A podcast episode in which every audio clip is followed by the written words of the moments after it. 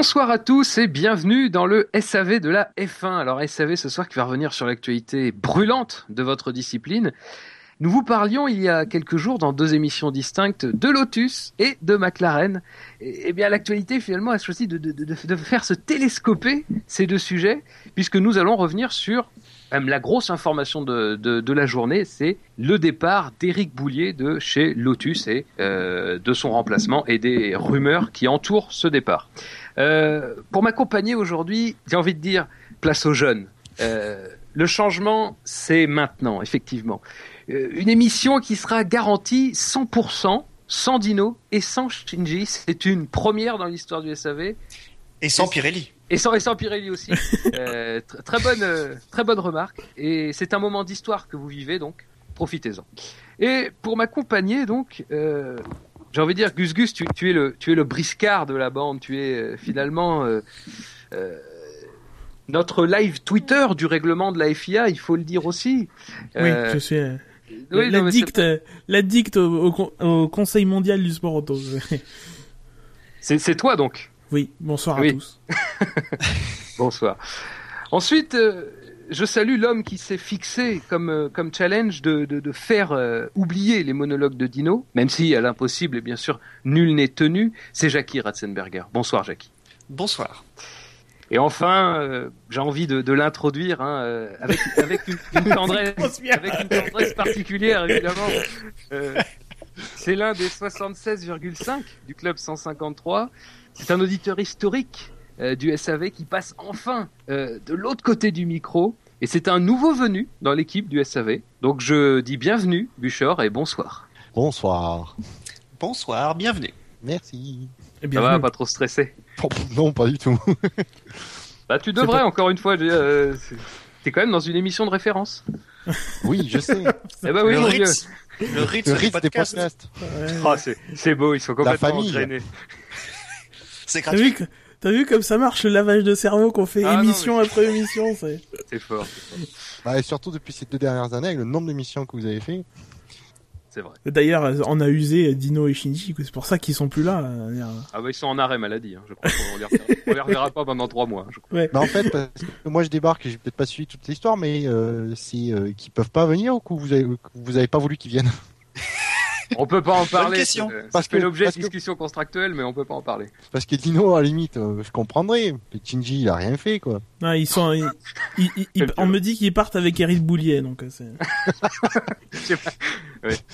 Ah, mais Euh, c'est pas, c'est pas la bonne couleur de voiture euh, pour, euh, pour Dino? Pas du tout la bonne couleur. Ah, mais tu sais, les gens changent. Hein. Il avait un 4 en avatar, il a mis un 5. euh, Il, était rouané pendant une trentaine d'années, il est picard maintenant. Enfin voilà, c'est nébuleux. Il, il, il traverse une période de changement, Dino. ce C'est un caméléon, c'est un caméléon. Voilà, c'est ça. Euh, bon, vous allez bien, donc j'ai l'impression. Ouais. Ouais, on est bien chaud là. Ouais, ouais, Alors, ouais. on sent que ça recommence, donc évidemment, oui, le, le moral remonte, tu vois. Eh ben donc, sans plus attendre, je vais vous lâcher sur, sur le premier sujet, le sujet de la journée. On l'a appris euh, finalement très tôt ce matin, hein, avant même les présentations des, des deux voitures. On a appris que Eric Boulier quittait, et cette fois c'est vrai, il quitte Lotus euh, et est remplacé avec effet immédiat par Gérard Lopez. Alors messieurs, déjà j'ai envie de vous demander quelle a été votre réaction face à cette annonce? Euh, sur le cul. Euh, je crois que, oui, pareil. Pas mieux, pas mieux, ouais. ah, donc, Surtout, ju- ju- surtout juste avant la présentation de la McLaren, on a l'impression que c'est un contre-feu. euh, Je sais pas, ça fait, ça fait vraiment bizarre de le, de le mettre là. Et euh, est-ce que vous liez ça? Parce que c'est vrai qu'on l'a beaucoup lu, hein, il y a déjà eu euh, cette rumeur de- du départ d'Éric Boulier qui, s'était fait jour en décembre. Est-ce que, comme certains l'ont fait, vous liez ça euh, à cette affaire de décembre? Ah bah pour moi oui, c'est euh, il y a le préavis à faire et puis voilà. Même si on est en Angleterre, mais euh, justement, c'est la question que je me pose et euh, sur le ce coup-là, euh, j'hésite. J'ai de me dire, j'ai presque envie de dire que c'est une rumeur euh, infondée en décembre. Et j'ai, ouais, le sentiment un peu que ça, c'est peut-être quelque chose qui s'est précipité. alors peut-être pas forcément avec des éléments externes, mais peut-être en interne qu'il y a quelque chose qui s'est fait et qui a dû faire depuis une semaine ou dix jours. Alors après, est-ce que la question c'est est-ce que Boulier est parti de lui-même ou est-ce qu'il, on l'a, ouais, la, la situation en interne a fait qu'il est, ça l'a poussé à partir? Euh, moi, mon intime Ouais. conviction, c'est que ça s'est fait très vite. Euh, Ouais. Boulier prévoyait pas de, de, de partir, Non. je pense. Euh, je pense que bah, parce que de toute façon, je pense que peu de peu de gens auraient prévu que la semaine dernière, Ron Dennis aurait repris le pouvoir à, à Woking chez McLaren. Je pense que ben voilà, il, Whitmarsh, je pense c'était c'était c'était c'était c'était euh, c'était fini. Je pense que Boulier, euh, ça fait beaucoup de je pense, hein, mais voilà, c'est vraiment une conviction que j'ai à l'intérieur de moi. Voilà. Donc tu es, c'est bien. Oui, je pense donc je suis. Et euh, ça s'est fait très vite. Euh, Ron Dennis, il a peut-être pris des contacts euh, auparavant, mais peut-être pas vraiment, euh, vraiment beaucoup en, en, en, amont, mais et pas voilà. Je pense que ça, ça s'est fait très vite dans la semaine que et euh, voilà, quand, quand Ron Dennis et quand McLaren t'appelle, euh, quand t'es chez Lotus dans une situation qui est, qui est pas, pas évidente, que t'as pas franchement les ressources de faire tout ce que t'aurais envie, et que tu t'as une écurie historique comme McLaren qui t'appelle, ouais. moi, je, moi, évidemment, euh, c'est difficile de refuser. Après, on sait pas. Vas-y. J'y crois excuse-moi Bouchard, mais j'y crois pas trop parce que, enfin, c'est possible, hein, mais euh, il doit avoir un contrat euh. Boulier également chez Lotus, il en avait un en tout cas, qui euh, avec une clause de non-concurrence, comme euh, doit l'avoir euh, Ross Brown aussi chez euh, en sortant de Mercedes. Donc je vois pas trop ça possible aujourd'hui. Ils peuvent peuvent négocier ça à l'amiable après. Hein. Euh, je pense, euh, je pense que c'est chez Lotus, on a été très content du, boulot, que Boulier a, a, a, de la copie que Boulier a rendue sur ces, les quatre saisons. C'était franchement pas gagné quand on voit tout ce que s'est pris Lotus dans la gueule. Euh, alors, euh, de leur faute ou pas, hein, euh, les finances de l'écurie et tout ça.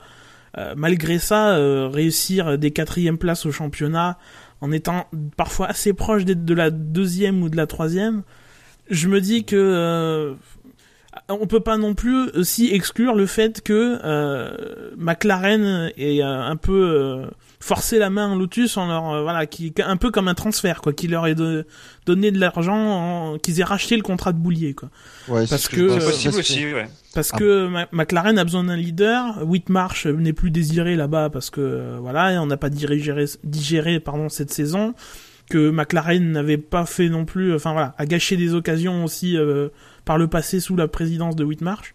Euh, je pense plutôt euh, ouais, que euh, voilà, chez McLaren c'était l'urgence, il fallait quelqu'un et quitte à donner quelques millions d'euros à Lotus, voilà, c'était Boulier qui voulait parce que voilà, ils ont observé que qu'il avait qu'il avait fait du, du, du, bon boulot dans des conditions pas idéales. Oui, puis, et en partant, il faut pas oublier qu'il a repris euh, en 2009 suite au suite au jugement du Crash Gate. Donc vraiment, il a repris Renault dans une situation, oui, oui, c'était Renault, dans une situation qui était vraiment pas évidente. Donc d'un point de vue image, peut-être aussi en interne, ça n'a pas dû être génial. Donc euh, et puis il a bien vachement bien redressé. Après, on, on va faire peut-être un saut rapide en disant euh, il va chez McLaren c'est une rumeur pour moi. Oui, pour l'instant, euh, c'est pas confirmé. Et on aurait tendance à attendre une décision de la part de McLaren sur le poste de, de Whitmarsh, de Whitmarsh euh, le mois prochain. Après, moi, je vois très mal Boulier quitter euh, bah, Lotus sans avoir une porte de sortie euh, ou un, un, plan quoi. Enfin, moi, personnellement, je te rejoindrais Gus Gus dans l'idée que, enfin, je déconnecterais sans déconnecter les deux affaires parce que effectivement, euh, au mois de décembre, c'est une rumeur qui est un peu sortie de nulle part pour le coup qui, même si elle était aussi révélatrice de quelque chose, d'un malaise chez, chez Lotus, certainement, mais Boulier a tenu dans cette tempête-là, a même réaffirmé son engagement euh, auprès de Lotus. Mais là, aujourd'hui, c'est pas tellement chez Lotus que le contexte change, c'est surtout du côté de McLaren. Et de ce côté-là, à mon avis, et ça, explique aussi, on, on, va, on va y revenir aussi, peut-être ce qui se passe aussi chez Lotus après le départ de Boulier, comment on gère ce départ euh, en interne. Euh, effectivement. Alors euh, bon, euh, après c'est sûr que quand même énormément d'éléments nous permettent de dire que euh, il y a quand même quelque chose avec McLaren parce que c'est quand même pas n'importe qui qui a sorti l'info, l'information sur euh, sur ça. Le premier c'est Autosport qui est quand même la référence en la matière. Ouais, des amateurs. Et... Et donc là, c'est vrai qu'on est quand même sur quelque chose qui, sans être officiel, paraît assez probable, en tout cas. Oui. Euh, Vas-y, vas-y. Non, non, mais c'est ça, c'est exactement ça. C'est que il y a rien d'officiel, ça reste au stade de rumeur, mais effectivement, c'est une quotient probabilité qui est assez euh, assez élevée, quoi. C'est des signes qui ne trompent pas. Va... Oui, je suis d'accord, mais il y a des il y a des choses bizarres quand même. Le timing est bizarre. Vous voyez, euh, McLaren arrive à RS euh, sans team principal et qui va arriver un mois après? Ça fait ça fait vraiment bizarre quand même. Ah non, ah non, mais à mon avis. À mon avis. Ouais, mais si, il, a, euh, il a annoncé, Denis, qu'il allait annoncer seulement ça euh, mi-février. Euh, il va pas l'annoncer avant. hein. Donc il ne peut pas être euh, à RS. Bah, tu vois, il y a Après, des choses. après, il y a, le leur ti- arrivée. il y a le timing de l'annonce et le, le- le- la prise euh, vraiment de, de, de, de fonction de, de la personne. Je pense que Boulier, euh, il n'a pas besoin d'être officiellement intronisé et annoncé Ouais. pour commencer à travailler dans ce sens-là. Euh, mais même s'il est annoncé le jeudi de Melbourne, euh, s'il est là à Melbourne, je pense qu'il connaîtra les personnes, qu'il connaîtra l'organisation, qu'il connaîtra son rôle, sa mission, et qu'il pourra euh, commencer à travailler. Après, rien n'empêche à Ron Dennis d'être d'être en personne à, à Jerez pour faire son annonce mi-février. Mais j'ai jamais pas l'impression en plus, j'ai pas l'impression en plus qu'il y ait besoin vraiment que le team manager soit sur place pour les, les premiers essais. D'ailleurs, je pense qu'on voit très rarement les, les team managers euh, sur les sur les essais. C'est pas c'est c'est plutôt le personnel technique qui est, qui est, qui est concerné par euh, par le fait de développer la voiture qui est là. Oui, oui. Ah, il y a un peu de presse quand même hein, qui, euh, qui. Bah là, je, là, je- pour le coup, je pense qu'il va y avoir beaucoup de presse qui va être Ah à RS. Donc euh, peut-être pour faire le tout ce qui est euh, communication de d'équipe, euh, il y aura peut-être Denis qui sera là quand même. En tout cas, aujourd'hui, dans les documents qui ont été suite au lancement de la McLaren, euh, les documents qui ont été mis à disposition par McLaren, Whitmarsh ne s'est pas exprimé euh, et euh, Ron Dennis non plus. Enfin, c'était, euh, je crois, Jonathan Neal et, euh, et Sam Michael qui ont parlé du, Ouais. du côté du management de McLaren. Ouais, en gros, pour Dennis, c'est trop tôt et pour euh, Whitmarsh, c'est trop tard, quoi. C'est très bien dit. Voilà. Non, mais voilà, c'est oui, c'est vrai que c'est euh, c'est très étonnant qu'il n'y ait pas euh, qu'il y ait pas ici, ouais, que Whitmarsh ne soit pas euh, mentionné. De toute façon, euh, énormément de rumeurs, parce qu'avant la rumeur Boulier, on, l'en- on en avait déjà discuté dans la dans l'émission précédente, il y avait eu la rumeur Rose Brown, et il y avait même eu la rumeur Sam Michaels, c'est-à-dire une promotion interne pour succéder à Whitmarsh. Donc on sent quand même très bien que le siège sur lequel est assis euh, Martin Whitmarsh aujourd'hui, euh, Il est plus qu'éjectable. C'est Ah celui oui. de la NPE, ça. C'est, il est au pôle emploi. C'est une belle Ah image. non, euh, il y a une, sont il y a conseillers. une place libre chez Lotus du coup.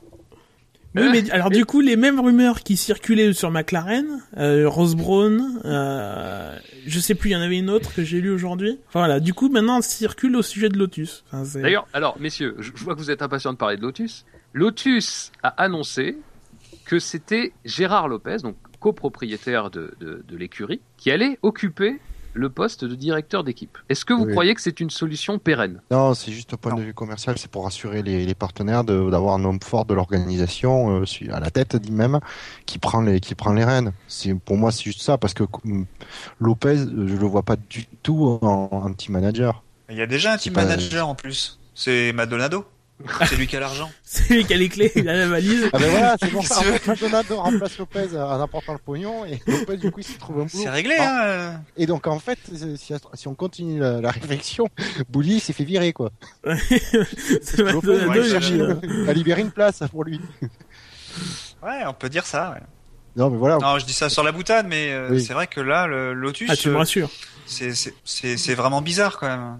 Ouais, ils avaient besoin d'annoncer quelque chose de fort pour les, les partenaires. Bah, Est-ce qu'ils n'ont pas, est-ce qu'ils ont pas annoncé quelque chose, surtout dans l'urgence, comme disait Gus Gus tout à l'heure? Oui, si, ils avaient besoin d'annoncer quelqu'un tout de suite pour, euh, en même temps qu'ils disaient que Boulier part, il fallait qu'ils annoncent le nom d'un remplaçant euh, immédiat, quoi. Il Ah, fallait mais pas qu'ils ils ont euh. Mais alors, J'ai j'ai j'ai j'ai pas, pas compris pourquoi ils j'ai ont pas dit que suivi- Boulier partait aujourd'hui. Ils étaient pas nés. Excuse-moi, Fab, hein. mais ils étaient. Euh, c'est pardon, c'est Gus. Oui, Euh, ils, ils étaient pas obligés d'annoncer que Boulier partait aujourd'hui. Mais justement, est-ce que c'est, enfin, j'ai- parce que j'ai pas bien suivi, Ah, je- euh, pour pour être euh, très franc, euh, je dors assez tard euh, en ce moment, et euh, donc quand je me suis levé, effectivement, j'ai vu ça, j'ai pas bien suivi les événements. Est-ce que Autosport a pas, c'est pas Autosport qui a commencé par annoncer de but en blanc, c'est comme ça que ça va se passer? Est-ce que du coup c'est pas une réaction euh, un peu euh, un peu urgente ou violente de Lotus à ça? Ah non, non, pas bien suivi si C'est mieux. si c'est ça. Lotus. Si ça vient de Lotus qui Lotus ou si ça vient d'Autosport. Ça, ça vient de Lotus. Lotus. donc, euh, C'est Lotus qui a communiqué. c'est vrai qu'à ce moment-là, je comprends pas trop quelle était l'urgence d'annoncer aujourd'hui, qui plus est, euh, que Boulier partait avec effet immédiat et que Gérard Lopez était là tout de suite euh, pour euh, pour euh, pour tenir la baraque. Parce que du coup, comme McLaren va pas forcément annoncer, encore une fois, si ça doit être le cas, mais je pense que ça sera le cas, que Boulier reprend les rênes chez chez McLaren. Enfin voilà, ça, ça aurait pu faire, ça aurait pu être fait plus tard. Je pense qu'il n'y avait pas d'urgence. Enfin, c'est pour ça que ça, ça rend un peu l'annonce de Lotus bizarre. Moi, j'ai bien une explication, mais elle est un peu tordue, hein, je, vous, je vous le cache pas. C'est pas grave, on aime ça. La On situation est tordue de toute façon. Donc. Peut-être que c'est tout simplement parce que euh, il voulait faire une émission spéciale au SAV. Ah bah oui. Ah, oui, forcément. On- mais ça, Et On est, on tombé dans le pan- on est tombé dans le panneau. Mais ça, on commence à avoir l'habitude. Et la, deux- la deuxième raison euh, qui pourrait être, qui pourrait expliquer en plus le- l'absence de quelqu'un, c'est que euh, Dino et Shinji sont euh, en partance pour euh, Lotus. C'est la seule explication que j'ai, parce que sinon ils seraient là. Oui, je pense que ce sont les hommes de la situation. Ils vont tout délocaliser en Normandie. Piste à creuser.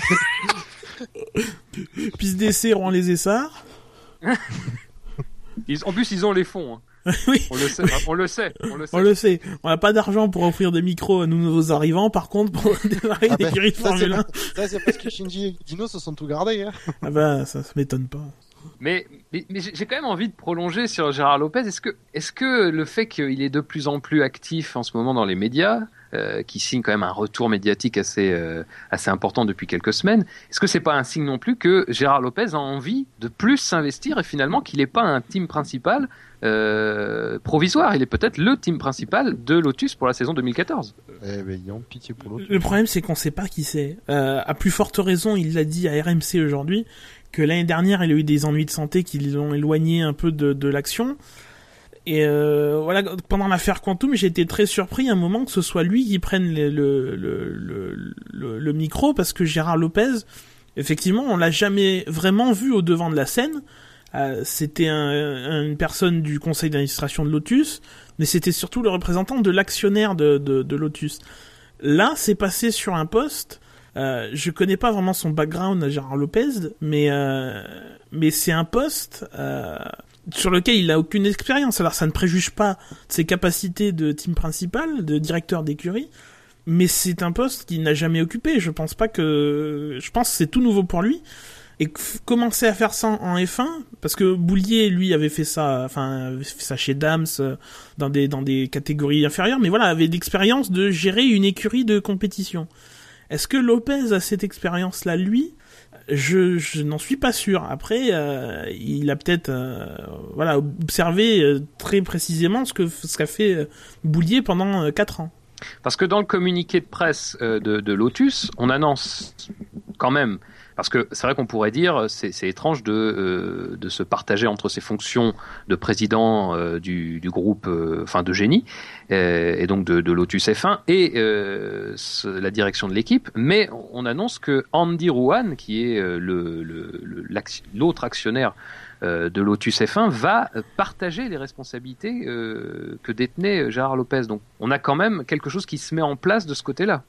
Euh, oui. Alors ça, j'ai- j'avoue que je l'ai pas lu le, le communiqué Alors c'est quoi exactement euh, la séparation des pouvoirs entre guillemets euh, à ce niveau-là? Enfin, Le vice-président, je crois, euh, Andrew, euh, je- Andy, Andy Rowan, Andy, pardon. le, Ouais. commu- le communiqué de presse annonce euh, donc que, que Lopez euh, va partager ses fonctions euh, entre team principal et actionnaire majoritaire, mais que ses responsabilités en tant qu'actionnaire, en tant que président, seront euh, dorénavant partagées avec Andy Rowan. mais il me semblait justement qu'il y avait une séparation genre marketing ou je sais pas quoi, enfin entre les deux. Je je, je, je sais pas justement cette répartition en tête. C'est parce que le, le, le communiqué va pas aussi loin, hein, euh, Mhm. mais, euh, mais c'est vrai que Ouais, donc il de la annonce- spéculation. quoi. il annonce aussi euh, que la volonté, c'est aussi de, de, de, de réduire l'écart entre euh, ces activités stratégiques, commerciales et sportives. Donc c'est vrai que tout centraliser entre les mains d'un seul homme, euh, même si c'est quelque chose dont on peut douter sur le plan euh, sportif, euh, en tout cas dans, dans, dans une stratégie de groupe, ça peut être, ça peut être ce qui est, envisagé. Quoi. Alors, je suis en train de lire le, communiqué. Il y a presque les, voilà, c'est, la façon dont c'est formulé, c'est Lopez qui prend la place de team principal, qu'il parle que effectivement euh, ses anciennes responsabilités euh, vont être euh, partagées avec Andy Ruan. Et après, c'est juste à un moment donné, nulle part ils disent bon, clairement, Eric part. Ils disent juste on remercie Eric pour ses, pour le dur travail qu'il a fourni pendant ces quatre dernières années. C'est, je sais pas, c'est, il est à peine mentionné quoi dans le communiqué, le boulier. Je, je sais Après, pas. c'est du la, c'est la com, quoi. Enfin, c'est pour dire, voilà, il y a, il y a un leader et c'est lui. Enfin, c'est ne pas, euh, ne pas. euh, Enfin, je pense qu'ils ont pas voulu euh, appuyer Ouais, sur le fait départ que de- quelqu'un, de- que, que quelqu'un Par- partait et que voilà, qu'appuyer Ouais. sur le fait que c'est que c'est pareil. On reparlera du de la, com, la communication de Lotus aujourd'hui, mais c'était, c'était très intelligent ce qu'ils ont fait tout, tout au long de la journée. Euh, Ils sont très forts en com. hein. Ouais, euh, voilà, ça, c'est. Euh, euh, on annonce que euh, que Boulier part, mais en fait on dit que Lopez arrive. Euh, Ouais, et pour faire oublier, pour effacer ça des cerveaux des gens, on, on monte des images de la de la Lotus tout au long de la journée. On fait une blague sur Boulier en lui disant que euh, il aura besoin euh, dans les prochains jours de lire euh, 50 nuances de grès, euh, voilà, enfin avec le jeu de mots qui va avec. euh. enfin bon. Voilà, ça a Bah, été peut- encore une fois très bien géré. S'il y a vraiment un truc chez Lotus qu'il faut Ouais. garder, c'est la com. C'est le truc qui marche le mieux Bah, avec euh, avec le justement. département technique quoi. Justement, on peut, on peut en parler parce que tu, tu, tu déflores le sujet. Euh, effectivement, aujourd'hui était programmée la présentation de la nouvelle McLaren MP4 29, une présentation qu'on savait de longue date. hein. Bon, après, les calendriers, c'est pas forcément fait pour être respecté, ni pour être annoncé d'ailleurs. Merci Force India, merci Williams, par exemple. Euh, mais euh, on a eu donc cette présentation qui a eu lieu à, en tout cas, les premières images de la voiture sont apparues chez nous à 12h55. Et quasiment dans la foulée, Lotus, par le biais de son compte Twitter, sort une première image de la voiture qu'on ne verra a priori pas à Arérez, la Lotus E22. Donc là, euh, les- est-ce- enfin, comment vous l'inscrivez, vous, dans tout ce qui s'est passé aujourd'hui? Alors c'est un peu différent quand même parce que la McLaren c'est une vraie voiture qu'on voit. Euh, La Williams, la Force India et la C'est la Lotus, première, effectivement. ce ne sont que des rendus, des rendus 3D jolis, mais des rendus 3D quand même. Oui, non, mais de toute façon, euh, chacun s'arrange avec euh, ce qu'il veut euh, quand, euh, quand quand il donne ses, ses rendus euh, 3D de Oui. euh, conception assistée par ordinateur. Force India, ils ont été très intelligents dans l'angle dans l'angle de vue qu'ils ont choisi. Derrière leur, euh, je veux pas déflorer trop le sujet, mais voilà, de- derrière le pneu avant, il y a une espèce de bosse qui sera disgracieuse, qui qui monte pas trop. On voit pas le petit zigouigui à l'avant parce que là c'est vu de côté. Enfin voilà, ils ont ils ont euh, ils ont communiqué très intelligemment, voilà, sans euh, attirer l'attention sur les parties qui vont être dégueulasses euh, de, de la voiture. Donc euh, Ouais, mais la, la principal changement c'est pas forcément les parties dégueulasses sur la Force India, c'est la c'est la couleur. c'est la livrée, oui aussi. Ouais, je pense que c'est ça qui- qu'ils ont voulu montrer quand même. Messieurs, Mais messieurs, bon. messieurs. Oui, c'est pas un sujet que nous, que nous devons aborder. Non, c'est pas au programme, c'est Nous au programme l'aborderons. bientôt. Même, faut que les auditeurs sachent. Ce sujet, euh, on reviendra euh, avec le SAV de la F1 dans une émission spéciale consacrée justement à toutes ces présentations sur les nouvelles monoplaces. En tout cas, ce qu'on nous en a présenté. Peut-être aussi à l'aide des premiers essais, des- de la première journée d'essais de, de Rérez. Mais en tout cas, on reviendra plus en détail sur toutes les monoplaces dans une émission spéciale euh, autour du, du 28-29 euh, du 28-29 janvier prochain. Ouais. Euh, mais donc revenons sur sur cette euh, sur cette présentation là de la Lotus. on- Qu'est-ce qu'on veut faire chez Lotus? Effectivement, est-ce on Ouais. veut jouer la com On veut court-circuiter McLaren? Qu'est-ce qu'on veut faire? Non, ouais, on, ils veulent parler d'eux et dans du positif, à mon avis, c'est ça. Je pense que c'est Ouais. comme il y a eu le- le- l'annonce de, du matin euh, du départ de Boulier de d'arrivée de, de Lopez, euh, ils profitent de voilà, ils ils viennent polluer l'annonce de McLaren en balançant des, des photos à eux pour essayer de, de par- qu'on parle de la voiture et, et pas d'autre chose dans l'écurie quoi. Oui, je pense, je pense que oui, effectivement, il y a aussi cette notion de polluer un peu McLaren. Et je mettrais ça en rapport avec un truc que j'ai lu aujourd'hui sur Automotor Sport sur leur site. Euh, apparemment, ils seraient en compétition entre Lotus et McLaren pour signer un gros sponsor, une entreprise japonaise technologique. Donc, on imagine bien que c'est Sony parce que c'est les premières rumeurs qui nous euh, qui nous disaient ça euh, ces derniers jours. Voilà, apparemment, ils se tireraient la bourre pour pour choper ce gros poisson qu'est Sony et qui mettrait beaucoup d'argent en, en F1. Donc voilà, il y a le fait de effectivement balayer la- l'annonce du départ de Boulier et de l'arrivée de Lopez et aussi, je pense, une, un petit euh, un petit message à McLaren. euh, voilà, on est là, on a une voiture qui est intelligente. On va pas revenir dessus, on, on en reparlera. Euh, la- bah, bah, peut-être pas à Gérès parce qu'on la verra pas en vrai, mais voilà, la, la- la en Lotus, reparlera. euh, on en reparlera. Voilà. Il y aura, il y aura sûrement d'ici là d'autres euh, contre-feux, on va dire, euh, où euh, ils montreront encore des images pour faire, pour continuer à faire le buzz. Oui. Je pense que c'est Puis- évident. ça. Puis il fallait aussi qu'il rassure sur l'existence vraiment de cette voiture. Enfin voilà, que cette voiture, elle est conçue visiblement il y a des solutions intéressantes et que qui ils montrent qu'ils seront et qu'ils sont là quoi. Enfin, je pense que voilà, c'était destiné à McLaren, c'était destiné aux sponsors potentiels qu'ils essayent de, de choper, c'était destiné aussi à, tous les fans de fin pour leur dire, pour voilà, laver un peu le cerveau l'image de, de, de l'annonce de, de Boulier et de Lopez quoi. C'était tripartite quoi. De toute Mais moi, je suis toujours pas convaincu que le Lotus sera là en, à Melbourne. Euh, euh, en ah, pourtant, saison. pourtant, ils en font du, ils en font des choses pour montrer qu'ils sont toujours là. Ouais, mais Prost, en, Prost le faisait aussi euh, avant qu'on qu'il se déclare en faillite. Donc voilà, je j'ai l'impression qu'ils font du buzz pour euh, effectivement pour avoir des sponsors pour montrer qu'ils sont encore vivants, mais que là il y a quand même beaucoup de monde qui sont partis et c'est pas des petits postes qui partent. Hein. Même si euh, Boulier à l'époque disait que toute personne n'était irremplaçable et qu'on avait trois ou quatre personnes pour remplacer une qui partait. Là, il y a l'ingénieur en chef, euh, Caron Pilbil, qui est parti. Euh, euh, Boulier qui part. Euh, enfin, voilà, il y a plein de gens à l'aérodynamique. Vraiment des choses. Euh, ça sent pas bon. Ça sent vraiment pas bon. Ouais, c'est vrai que c'est un vrai exode, quoi. Hein, les têtes de chez chez, chez Lotus, quoi. C'est très inquiétant. Ça, c'est un truc qui me je sais pas, moi, j'arrive pas à m'inquiéter. pour l'avenir. Non, mais je, je, suis comme toi. Je, je, en fait, je comprends pas l'inquiétude, enfin, la, grave inquiétude, en fait. On a l'impression qu'à chaque fois que quelqu'un parle de Lotus, c'est vraiment dramatique. Mais... Non, non. Qu'il y, ait des inquiétudes, c'est évident. Enfin, je veux dire, l'écurie, elle est pas dans, dans une situation euh, idéale. Elle a pas un budget de 800 millions de dollars. Euh, voilà. Cela dit, euh, voilà, ils se veulent rassurants. Ouais, mais, ils, peuvent pas, ils vont pas le choix, ils peuvent pas être. Euh, ouais, mais le truc c'est que si, si c'était perdu euh, d'avance, comme, enfin, je sais pas, c'est un peu l'impression que vous me donnez en, en, dans, dans ce que vous, dans ce que vous ressentez. Si c'était perdu d'avance, autant mettre la faire comme HRT et mettre la clé sous la porte en novembre. Euh, si, si tu sais que tu vas pas y arriver, tu vas perdre, tu vas gagner du temps, tu vas gagner de l'argent parce que là, si tu à, force de forcer, tu perds encore plus d'argent parce que t'en remets, etc.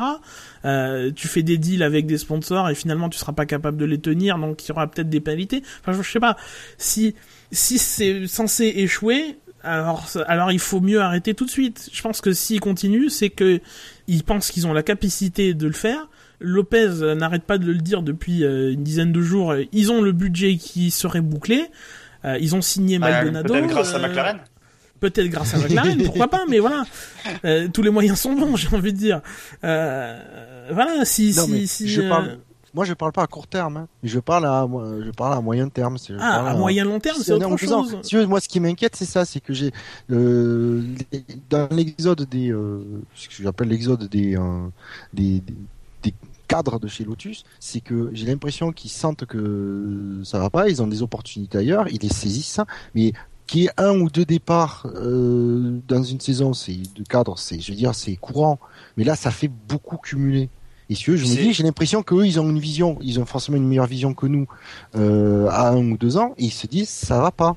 Et euh, ils préfèrent saisir les opportunités qui, qui leur sont présentées. Et puis les opportunités, normalement, ça arrive en fin de saison. Ça arrive pas quand la saison est démarrée. Hein. C'est ça qu'il y, a, y a plein de choses bizarres. Alors, euh, je me trompe peut-être, hein, c'est probable, j'espère pour Lotus, vraiment, parce que c'est une, une, une, équipe qui a, qui a su, euh, on va dire, euh, faire déjà l'année dernière et l'année d'avant des, des, voitures qui étaient quand même compétitives et qui a sauvé une partie du championnat, on va dire.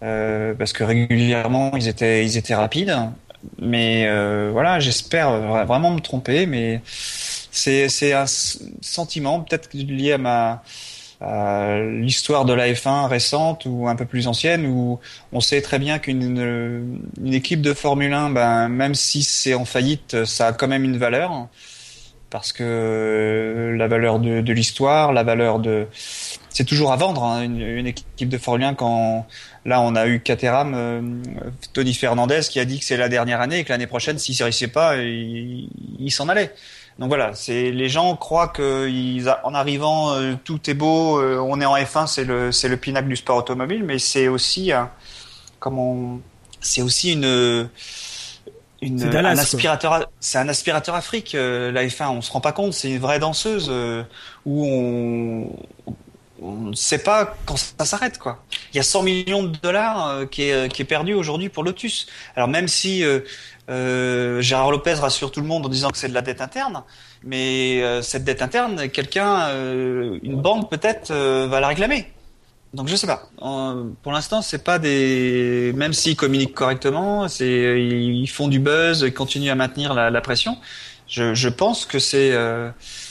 Je m'attends pas à ce que Lotus l'année prochaine soit une voiture euh, rapide. Alors peut-être pas l'année Ouais, prochaine, mais en tout cas cette année, euh, Cette ils année, ont oui. cons- voilà, c'est- cette année ils ont construit quand même avec le personnel qui est parti quand même, parce que voilà, Ouais. si le personnel, le personnel dire qui part année. maintenant, Je voulais ah dire tu penses c'est en fait. c'est 2014 Ouais, 2014. Moi, je sais pas. euh, on en a fait beaucoup de cas de la- du départ de James Allison. Euh, résultat, la, la, la, la Lotus a gagné la première course. Bon, alors James Allison est parti euh, début 2013, donc il avait travaillé sur la voiture quand Ouais. même. Mais ils ont quand même réussi à la développer. Euh, à la fin de l'année, c'était Oui. la deuxième voiture et, et à certaines occasions, elle a plutôt concurrencé la Red Bull, même si on sait très bien que Vettel ne, ne la conduisait pas toujours à 100%. Euh, Ouais, mais il fallait le faire, quoi, ce qu'ils ont fait. voilà, il fallait le faire. Euh, ils avaient le pilote pour la conduire, ils avaient Grosjean. Euh, C'était la deuxième meilleure voiture à la fin de la saison. Ils ont réussi à la développer. Ils ont même réussi quand même à, introduire une grosse mise à jour au milieu avec le, le- les le fameux empattement long. Euh, voilà, je pense. Oui. de- A- Allison s'est pas montré. euh, Enfin, ils ont réussi à remplacer James Allison. Je me demande pourquoi ils arriveraient pas à remplacer tous les autres. Alors c'est Il- vrai que ça fait beaucoup de gens à remplacer, mais visiblement c'est une écurie qui a du talent en interne et qui se repose justement sur la promotion. Enfin, c'est un peu euh, comme un centre de, forma- de formation en football, quoi. Enfin voilà, ils se, Ouais. ils forment les gens, ils les envoient ailleurs, mais ils- derrière ils reforment, ils arrivent à, à surnager. Ouais. Ils sont Et peut-être pas champions du monde, mais mais moi je pense qu'ils qu'ils resteront là. Et euh, presque, j'ai envie de dire, la voiture est finalement mieux, elle était mieux euh, euh, huit mois après que James Allison soit parti que, ah, que, que tant qu'il était là, quoi. Mais oui, Donc Oui. après, t'as Ah, l'impression que quelqu'un de meilleur qu'Allison qui a émergé du coup de son, dû à son départ. Il y a peut-être l'effet pneu. Ah merde, j'ai pas parlé. Il faut pas parler de Pirelli. aïe Ah, aïe aïe aïe aïe aïe. Ah. Pas dit Un Pirelli, gage. tu peux dire pneu, c'était bon. un gage. T'as de la Non, chance que ta euh, gueule n'existe plus. Ouf, quel dommage. On peut discuter. Hein. Je pense que le Conseil mondial du SAV va se réunir. On peut discuter. Euh, donc, mais, messieurs, alors moi, juste une dernière question un peu provoque. Euh, avec toutes ces, avec toutes ces annonces de départ, avec, on sait toutes ces difficultés euh, pour euh, au niveau du paiement du personnel, même si Gérard Lopez nous dit aujourd'hui l'année 2014 est bouclée, euh, sans s'avancer d'ailleurs sur les autres années. Est-ce que le fait que Gérard Lopez euh, soit à l'heure actuelle le euh, directeur de l'équipe, ce n'est pas aussi parce que peut-être personne d'autre ne veut venir dans cette écurie où on n'est pas sûr d'être en, position de pouvoir développer la voiture par manque de fonds? C'est très provoque, hein, c'est pour juste votre sentiment par rapport à ça.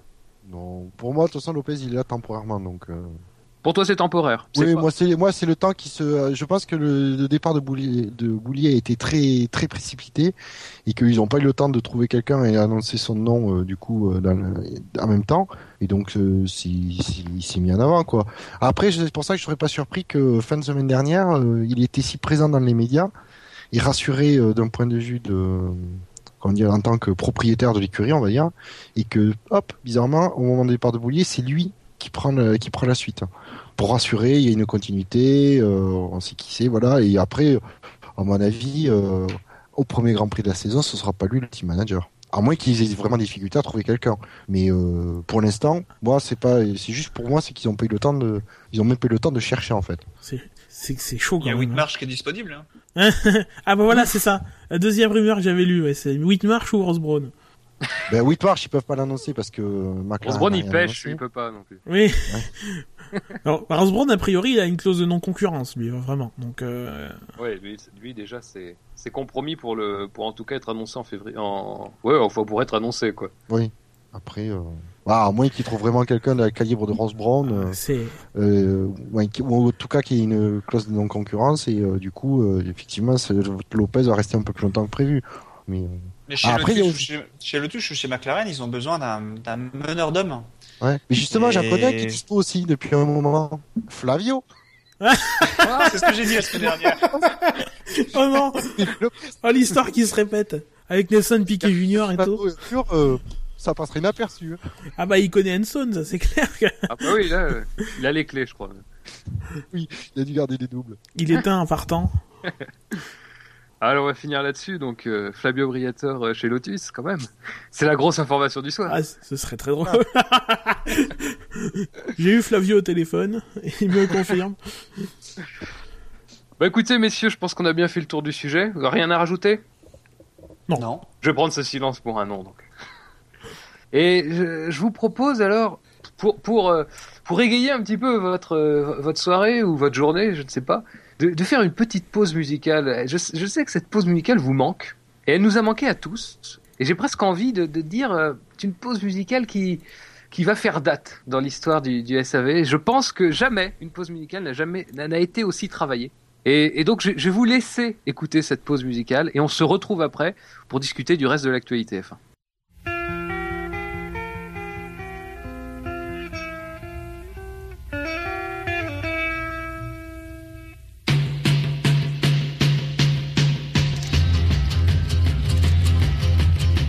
Chaque dimanche, je me dis qu'il me manque un spectacle. L'intersaison pour moi est une vraie débâcle.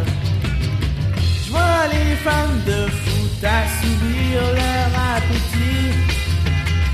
Le ski, le rugby, oui, mais où sont les grands prix Il y a même des cœurs. Vivre trois mois sans cours, c'est un petit miracle. Peu d'infos, obligé de jouer les oracles. Une pauvre vidéo volée d'une Ferrari ne soignera pas mon hypoformulémie. Le sport auto attend le retour de son pinacle. Pour patienter les fonds de tiroir, il faut qu'on racle. Je ne cracherai même pas sur une course de GP2. Même la Super League Formula s'y a pas. Vivement que les pilotes retrouvent leur habitacle. Assez de cette période à laquelle je renacle. Quand on en finit, c'est qu'on commence les essais. Deux semaines de plus et il va falloir m'interner. Pour cette chanson, j'ai épuisé les rimes en hâte. Vous n'auriez tout de même pas voulu que je la batte. Mais s'il y avait eu de la F1 pendant l'hiver, j'aurais trouvé plus productif que ça à faire.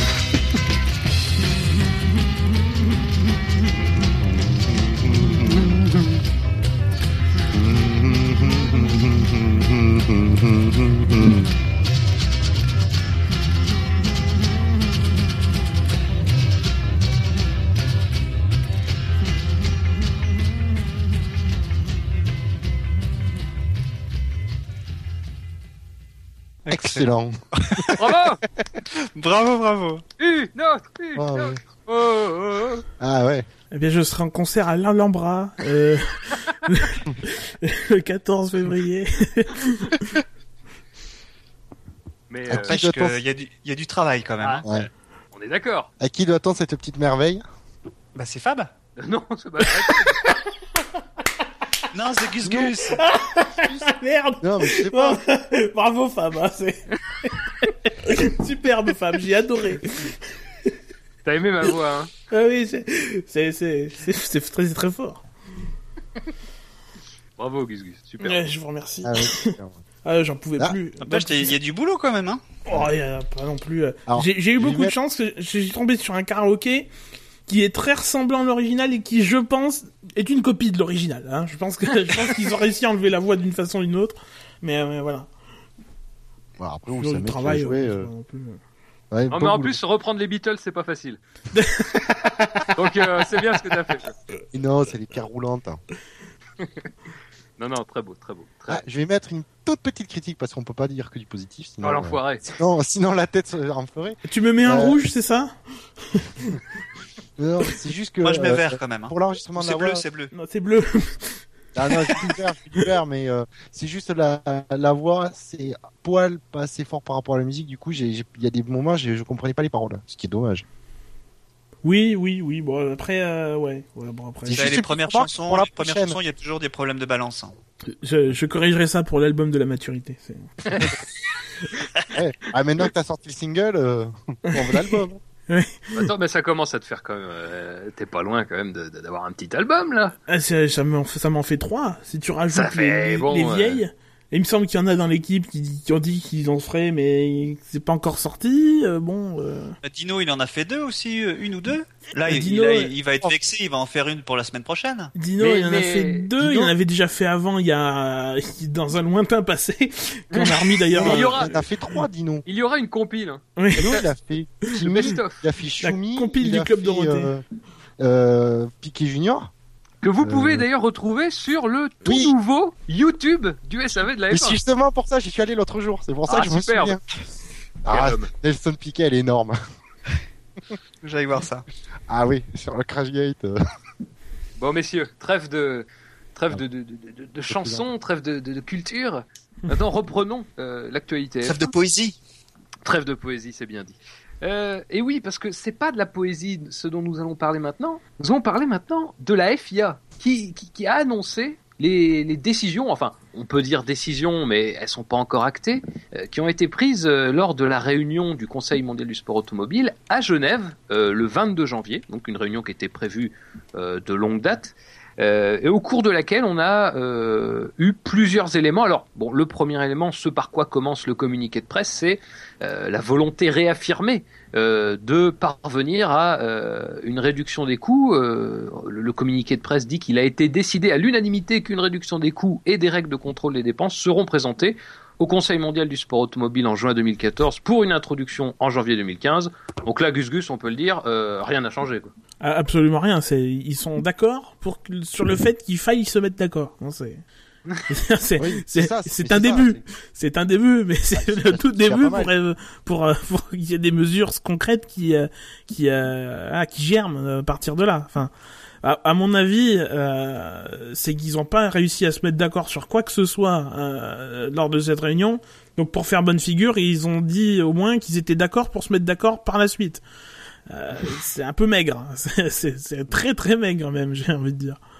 Et en plus, ils disent, euh, est-ce que j'ai lu ça, je sais plus, que ce serait plus des budgets capés, quoi. Ce serait. Ils savent pas encore quelle solution. Bah, ils peuvent pas, ils peuvent pas. Enfin, à quoi sert la FIA Oh là là, oh là là. Oh faut- Oulala. je pense qu'il faudrait on a- une dizaine d'émissions de débat là-dessus. On a dit qu'on voulait faire court. Non, mais s'ils sont pas capables de, de gérer le sport, euh, à quoi ils servent? Voilà. Et il va y avoir des équipes qui vont, qui vont, qui sont mal financièrement, euh, et pourtant des équipes historiques qui se battent. euh, Moi, ça me gêne pour Williams, ça me gêne pour euh, pour Sauber parce que Sauber, même si c'est un indépendant, euh, même s'il n'a jamais rien gagné, euh, ça a toujours été une équipe qui travaillait sérieusement. Euh, le Lotus aussi. Enfin, je veux dire, il y a, il y a plein d'équipes qui sont en milieu de tableau et qui ont qui devraient euh, être, euh, enfin, qui devraient jouer la gagne. Mais le problème, c'est que toutes les les grosses équipes euh, qui sont capables de mettre euh, 250 millions de dollars sur la table pour étouffer les autres, ben ils le font. hein. Les Ferrari, les Red Bull aujourd'hui, Red Bull il met plus d'argent que Ferrari sur la table, donc c'est pour ça qu'ils gagnent. Voilà, moi je j'avoue que je me demande où est le où est le sport là? Ah, le, le fait est que la. FIA aujourd'hui n'est qu'un médiateur entre les écuries et est là pour appliquer les directives des, des autres euh, euh, voilà, des autres acteurs du championnat. La FIA malheureusement s'est couchée euh, euh, quand Max Mosley, euh, quand Jean Todt a été élu. euh, voilà, il, j'avais une, une interview, je crois que c'était dé- début janvier de Jean Todt dans le Figaro qui était très éclairante. Malheureusement, Jean Todt dit lui que c'est une de ses principales euh, prérogative à la tête de la FIA, d'un de ses vœux, euh, c'est de ne pas créer le, con- le conflit. Il n'aime pas les conflits. Donc du coup, on sort, Ah, il va on pouvoir se présenter à la présidence de la République française lui alors. Oui, oui, mais du coup, du coup, euh, voilà, du coup, voilà, un petit tacle. Euh, non, C'est bien de mais- mettre un petit peu de politique euh, Oui, dans le SAV. oui. Mais, mais, mais, mais voilà, du coup, euh, de cette, parce que quand tu pars de cette attitude-là, ben, on arrive toujours à des genres de consensus mou où finalement, il y a vraiment personne de, de satisfait de, de, de ce qui se fait. Euh, voilà, là, c'est les écuries disent qu'elles vont se mettre d'accord euh, sur, euh, voilà, sur la réduction des coûts. Euh, C'est pas la première fois, malheureusement, que- ça a été très peu suivi d'effet les, les fois précédentes. Il sait aussi que Max Mosley s'est fait dégager aussi à cause de ça et qu'il n'a pas forcément envie de, se faire par- de faire de sortir de la FIA parce que ça doit être assez confortable quand même. Euh, la FIA de toute façon n'a plus la main sur euh, grand chose dans le règlement de la F1 ni euh, ils font juste que paraffer des, des documents qui leur sont présentés. Hein. Voilà, c'est Mais- quand même, aujourd'hui, il y a une volonté de la FIA. Enfin, euh, c'est quand même la FIA qui, qui, qui, prend l'initiative. On, on l'a vu à la suite des, euh, à la suite de la réélection de Jean Todt. Il y a quand même une volonté de la FIA de revenir. euh, alors évidemment, euh, avec ses maigres pouvoirs, malgré tout, mais une volonté de la FIA de, de, se, de se poser en, en, en leader de, de cette, euh, de cette refonte entre guillemets du système de la F1. Oui, mais c'est le début du mandat. Enfin, à chaque début Voilà, du mandat, il a- il- voilà. alors- Tu viens d'être élu, t'as de la lampe, t'as des confiances en ce que t'as défendu. Malheureusement, c'était la même chose la dernière fois. euh, la réduction des ça. coûts, euh, c'était au centre de, de, de, de la. Enfin, on, on s- on venait de sortir de, de, de, de l'empoignade entre la FOTA et, euh, et la FIA quand Jean Todt a été élu. Donc ça devait être un des, une des premières choses à faire hein, quand, quand Jean Todt est arrivé euh, au pouvoir. Et il nous le ressort finalement que quatre ans après euh, parce que rien n'a avancé. On a euh, les solutions du RRA euh, qui a été discuté finalement sans la FIA parce que c'est la FOTA qui a mis ça en place. Seulement la FOTA depuis a implosé, donc ça ça n'a ça ça n'est pas suivi d'effet. Maintenant, il, il essaye de réunir euh, tout le monde pour sur la, table de discussion, mais on sait très bien que Red Bull est farouchement opposé au fait que la FIA euh, ait un quelconque rôle euh, dans la réduction des coûts.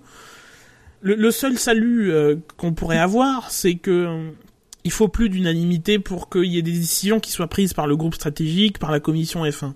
Le problème, c'est que si c'est Red Bull qui est contre et que Red Bull, euh, voilà, Red Bull a deux écuries, donc Red Bull peut, peut menacer de quitter la F1 euh, du jour au lendemain si euh, si euh, si euh, ses prérogatives ne sont pas suivies. Et aujourd'hui, deux Renault, Red écuries. Bull, hein. Il a tout Renault. hein. Oui, Si- euh, mais il y a Caterham aussi et Lotus, mais euh, ouais. mais Ah on voilà, a pas oui, parlé dans Lotus, mais on sait toujours pas s'ils ont le moteur. Hein. il y a le logo Renault sur les Oh oui, c'est quand même. sur les images qu'ils ont mises à disposition quand même. Il y a de gros indices. Hein. Euh, Ouais. Mais enfin voilà, euh, ça, c'est quand même, ce serait quand même, euh, voilà, il faudrait peut-être pas se mettre Red Bull à, se mettre Red Bull à dos quoi. Enfin, Je vais mettre une hypothèse. Est-ce que Jean Todt n'a pas voulu justement lors de son premier mandat euh, s'éloigner de la F1 D'ailleurs, c'est ce qu'il a dit. Il voulait euh, clairement, il l'avait affiché pour parce qu'on lui reprochait d'être euh, très F1 euh, quand il arrivait à la tête de la FIA. Euh, et maintenant que le ce premier mandat s'est bien passé, il n'a pas fait de vague en F1, tout ça, il revient pour reprendre la main de façon un peu détournée. Parce que je je vois pas quand même la FIA sans euh, clair qu'on est, elle a lâché la main sur la sur la F1, mais est-ce qu'elle a vraiment complètement perdu la main et elle Bah, a plus de, pouvoir J'ai envie de dire, c'est ça le problème, c'est que tu, peux- tu peux vouloir euh, t'éloigner en tant que président de, de la FIA, de, de la F1, parce qu'on on peut te reprocher d'être, d'en être issu finalement de- du sérail. Mais le problème, c'est qu'aujourd'hui, la FIA ne, ne peut quasiment plus peser. C'est ça le Si problème. elle a, elle a encore un poids euh, fort, euh, c'est que elle a, euh, comment dire, euh, la F1 a le tampon euh, championnat du monde FIA. Et je pense qu'elle doit pouvoir l'enlever. Mais c'est pas ce Ouais, mais- faire. Je- C'est le seul. le problème c'est que le contrat est signé, il fait 99 ans jusqu'en 2109 ou un truc dans le genre. Oui, mais pas pour le championnat du monde. Pas pour le championnat du monde. Le championnat du monde, c'est euh, c'est euh, la FIA délègue euh, à la FOM le tout ce qui est organisation, mais euh, ça veut pas dire que c'est un championnat du monde. Oui, Le, fait mais qu'il y ait un, un championnat du monde, que ce soit la FIA, euh, voilà, c'est euh, Ouais, après j'ai envie de Le, dire le problème, c'est que, le- enfin, les, justement, les droits commerciaux du, du terme championnat du monde sont à la, à la FOM. Ça, c'est- 1. Ouais, donc au- Aujourd'hui, la FIA donne un, un, un label championnat du monde au championnat, mais ce championnat est exploité par des gens qui ont un contrat pour 99 ans. Enfin, ouais. depuis 2010. Donc du coup, enfin, euh, euh, je pense que ça ne, ça ne pèse plus grand chose. Ça pèse plus du tout. J'ai envie de Ouais. dire, si, la, si on enlevait le tampon FIA du, du championnat de Formule 1, mais personne mais personne s'en préoccuperait. Ça resterait le championnat de Formule 1. D'ailleurs, je pense plus, que le nom n'appartient pas à la FIA, donc à la FOM. Non, mais je vais prendre un Et- exemple avec l'I- l'IRL hein, ou l'IndyCar. euh, voilà, c'est ça, l'IndyCar, ça s'appelle. Euh, c'est, euh, ça pouvait à un moment être un championnat du monde, mais c'était pas un championnat du monde FIA. Vous voyez ce que Ouais, je veux dire C'est Ils s'en foutent. hein. Oui, ouais, mais c'est diffé-. Ouais, voilà, non, mais c'est, il y a Mhm. différence de culture aussi. Il y a, il y a le, il y a trois ou quatre championnats du monde. Il y a le DTCC, il y a le rallye. Le rallye et la Formule 1, je crois. hein. C'est les La trois l'endurance, la- l'endurance et puis il y a- oui. Et, et le, ra- le, rallye, le rallycross n'est pas un championnat du monde à proprement parler, mais ça, il y a une expansion plus qu'européenne. euh, C'est depuis cette année, je crois. Mais je veux dire, voilà, la, la, la Formule 1 peut se passer du tampon de, euh, champion du monde FIA parce que ça reste la Formule 1. Et, Que et, euh, et je veux dire, Oui. les écuries étaient prêtes de se passer du championnat, du, du tampon championnat du monde en, en 2009. Ça, le- ça Oui. leur a vraiment pas fait peur. Elles étaient prêtes à, à faire une série euh, qui se serait, je pense, appelée GP1 Series euh, par, par rapport au GP2. Ils allaient, ils, je pense qu'ils étaient pas très très loin de le faire. Et euh, Alors, honnêtement, je pense pas parce que là, c'était perdre l'appellation du championnat Formule 1. Parce que si là, c'était un conflit avec la FOM. Mais si la FOM et les écuries sont d'accord pour se, pour se, se passer, en fait, du, du tampon FIA, mais, euh, y a, ça, ça changera rien au championnat, oui, quoi. hein. oui, oui. Oui, parce qu'ils gardent le nom Formule 1. et C'est ça qui, c'est ça la marque. C'est, la marque, elle appartient à la femme. Mais Ouais, la, la voilà. femme serait partie en 2009. Hein. La femme serait partie. Ils auraient suivi Ferrari. Oui, je, pense euh, clairement que effectivement. Et c'est du coup c'est plus la FIA qui est menacée euh, de perdre euh, en fait l'approbation des, écuries de la FOM, surtout de la FOM, que, l'inverse. Donc, messieurs, sur, la question, de, pour recentrer sur la réduction des coûts, pour vous, en juin 2014, est-ce qu'on aura les grandes lignes de cette réduction des coûts, de ce contrôle des dépenses? Ah, ce Non. sera quasiment obligatoire qu'on ait quelque chose, s'il doit y avoir quelque chose, qu'on l'ait en juin de toute façon, puisqu'il faut que les écuries aient Oui. le temps de prendre ça en compte pour faire, pour, euh, pour faire leur plan euh, pour 2015. Mais moi, je pense que c'est même déjà trop tard parce que les voitures commencent à être euh, préparées en juillet.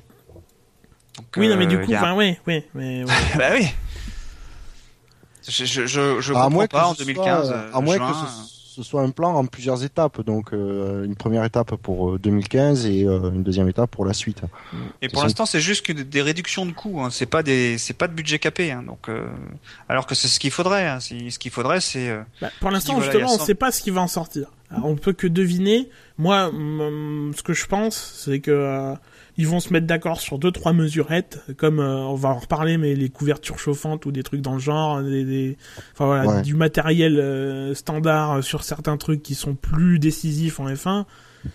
Mais voilà, c'est des, des, des, une réduction du budget. C'est trop de risque de se mettre certaines écuries à dos comme euh, Red Bull ou comme Ferrari, même si Ferrari ces dernières euh, ces derniers mois dit qu'il serait pour euh, voilà une réduction des coûts. Bah oui, parce qu'ils ils arrivent pas à avoir autant d'argent que Red Bull. C'est pour ça qu'ils sont, qu'ils seraient purs.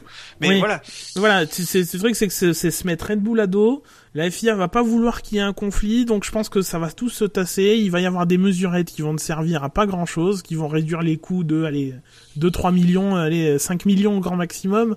Ça ne va, façon, ça pas profiter à grand chose. hein. C'est, du, c'est, triste à dire, mais c'est, c'est le, c'est du nombre de bonhommes qu'il faut enlever. Hein. C'est là aujourd'hui, euh, si ça coûte cher, euh, c'est qu'ils continuent à, à faire des, ils continuent à faire de la soufflerie ailleurs que dans une soufflerie. Et il y a toujours des, ils ont plus le droit de faire tourner les souffleries 24-24. Bah maintenant ils font tourner la CFD 24-24. Et il y a toujours des bonhommes à faire tourner la CFD. Ouais, Il y a des restrictions sur la CFD aussi. Enfin, après c'est peut-être Ah, pas ils, vont, 24. ils, vont, ils vont passer sur le simulateur. Enfin voilà, c'est, c'est... Moi, je pense que le Ouais. problème, c'est pas tant la réduction des coûts que euh, la répartition euh, des, des- de, de l'argent de la FOM. Mais évidemment, c'est un problème qu'il faut Oui. pas aborder. Oui, Euh, la bah FOM oui. veut pas lâcher plus de deniers, alors que très franchement, euh, CVC, euh, enfin, il y a eu des dividendes qui ont été versés euh, pour pour l'année 2012 qui étaient euh, à hauteur, j'ai plus les chiffres exactement, mais c'était des, des centaines de millions de livres que les actionnaires de la F1 ont récolté en dividendes. Pendant ce temps-là, euh, quand tu regardes que le dernier, le onzième, il, en, ils ont, il en chie entre guillemets pour, euh, voilà, pour, euh, Zéro. pour, pour récupérer, ouais, 0 ou 10 millions de dollars. euh, Mais même, même Ce pas, qui est je crois, le dernier. Le, le dernier, alors euh, il me semble que euh, ouais ouais le dernier ouais a pas grand chose. Il y a un accord avec Bernie pour qu'il ait non pas zéro, je crois que c'est une dizaine de millions, mais c'est pas enfin Ouais, je crois que c'est ça. ouais. 10 millions c'est Ouais, voilà, c'est peanuts. Alors que justement, ça te rembourse même pas le moteur. pognon. ouais voilà. Oui. Donc, Donc, évidemment euh, tu peux pas avoir une, répa- une répartition complètement égalitaire entre les écuries. Je veux dire à un moment il faut aussi récompenser les écuries qui font le meilleur travail. Oui. ouais, Mais voilà, euh, quand tu sais que la dixième écurie euh, dans le pot, euh, parce que t'as as les, les, rev- les revenus qui sont versés aux écuries, t'as une moitié qui est divisée par les sur les dix dernières, sur les, elles sont ils sont chaque chaque pot, il y a deux pots, ils sont divisés en 10, en 10 parties pour 10 écuries. Il y en a un, il est divisé équitablement et l'autre est divisé en, euh, enfin voilà, c'est progressif. Le dernier, Ouais. il prend 4% du du pot, alors que la moyenne elle est à 10% puisqu'il y a 10 écuries. Voilà, 4%, donc c'est, ça fait 34 millions quand même de, je crois que c'était de livres ou de dollars, je sais plus exactement, c'est pas du tout les mêmes sommes. Mais voilà, Oui. le premier, il doit prendre euh, 10-15%, euh, ça fait des sommes mirobolantes, d'autant plus quand on sait qu'il y a des écuries qui ont des, des versements prioritaires comme Ferrari. Voilà, je pense que le problème, il est plus là, Oui. mais voilà, euh, on peut pas s'y attaquer parce que, euh, voilà, c'est des gros sous, euh, il y en a qui sont attachés à leurs gros sous. Bon, donc messieurs, euh, clôturons ce, ce, ce débat euh, qu'on aura sans doute à de multiples reprises cette saison, euh, quand on aura des nouvelles en tout cas, euh, sur la question de la réduction des coûts. Et plongeons-nous dans le reste de ce communiqué, parce que on, ne fait pas que réfléchir et se mettre d'accord sur le fait qu'il faut se mettre d'accord sur la réduction des coûts, on réfléchit aussi au règlement. Et comme ça, on décide. Alors, sous euh, approbation ultérieure de la part de la commission de la F1 et des écuries, à des modifications probables des différents règlements. Alors, je les, je les passer comme ça et vous, vous, vous réagissez hein, euh, euh, selon euh, votre, Alors, selon attends, votre envie. pourquoi tu dis probable? Parce que le communiqué précise que De c'est sous 2015, réserve tu veux dire, alors 2014. De Non, non, 2014 tout, tout, tout, tout, tout, oui. Le communiqué Ah, dit, euh, précise qu'il faudra euh, appro- l'appro- l'approbation, oui, de la commission de la F1 et des écuries. Donc c'est ça qui est étonnant, puisque les écuries ont participé à cette étonnant, réunion. Euh, donc voilà. Donc les modifications probables pour le règlement sportif 2014. Donc on l'avait, on, on avait déjà parlé la, la, la fameuse pénalité de 5 secondes qui devra être observée. Alors c'est un peu nébuleux, mais avant tout travail sur la voiture durant un arrêt au stand.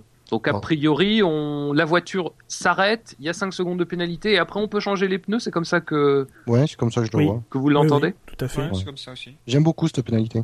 C'est ironique? Non, non. C'est, euh, je trouve que c'est, euh, il y a, y a parfois, il y a des, des, des, choses qui sont faites en piste qui, euh, qui sont, où là, pour moi, la pénalité, le, le, le, drive-through euh, est peut-être un peu trop fort. Il n'y avait pas de petit, de, de pénalité intermédiaire, je trouvais. Plutôt que de rien faire. Tandis que là, c'est une façon de dire, ben, c'est en gros, c'est un carton jaune. C'est, euh, t'as fait une connerie, euh, on l'a vu, on va te pénaliser, mais pas trop fortement. Mais en gros, c'est de dire, euh, voilà, il y a, il y, a un- il y, a, il y a un truc pour dire, pour avoir une pénalité euh, symbolique, mais au moins elle a le mérite d'être là, d'exister. C'est comme ça que je le vois, moi. Oui, moi je suis plutôt d'accord avec ça. Ouais. C'est- Mhm. C'est bien ça. Et typiquement, euh, la pénalité que j'aurais infligée à, à Grosjean euh, sur son dépa- pour son dépassement sur Massa. Où il je pense même que, je Là, pense même tu que vois, c'est le cas qui a déclenché cette réflexion, quoi. Enfin, Ouais, et je pense, et ça aurait été typiquement une pénalité qui aurait été appropriée en disant oui, il a dépassé la, il est sorti de la piste, sauf que la situation était très compliquée. Il avait pas forcément le choix ni rien. C'était pas, euh, il a, ouais, tu vois ce que je veux dire? C'était pas, c'était pas volontaire. Il y avait pas Mhm. vraiment une volonté de nuire. C'est que c'est dans l'action. Donc on met la pénalité de 5 secondes pour dire en gros voilà, c'est du coup ça permet euh, à ça de repasser. Oui, surtout que Ouais. euh, c'est vrai qu'on avait annoncé aussi un changement réglementaire qui avait été introduit, c'était euh, l'officialisation, l'institutionnalisation de la euh, de- du, du fait qu'un commissaire, pour- enfin qu'en tout cas que la direction de course pouvait demander à un pilote de rendre sa place. Euh, donc c'est vrai qu'on a là un petit peu des, des, aménagements réglementaires qui permettent euh, effectivement de, de, de graduer un peu plus les, les pénalités.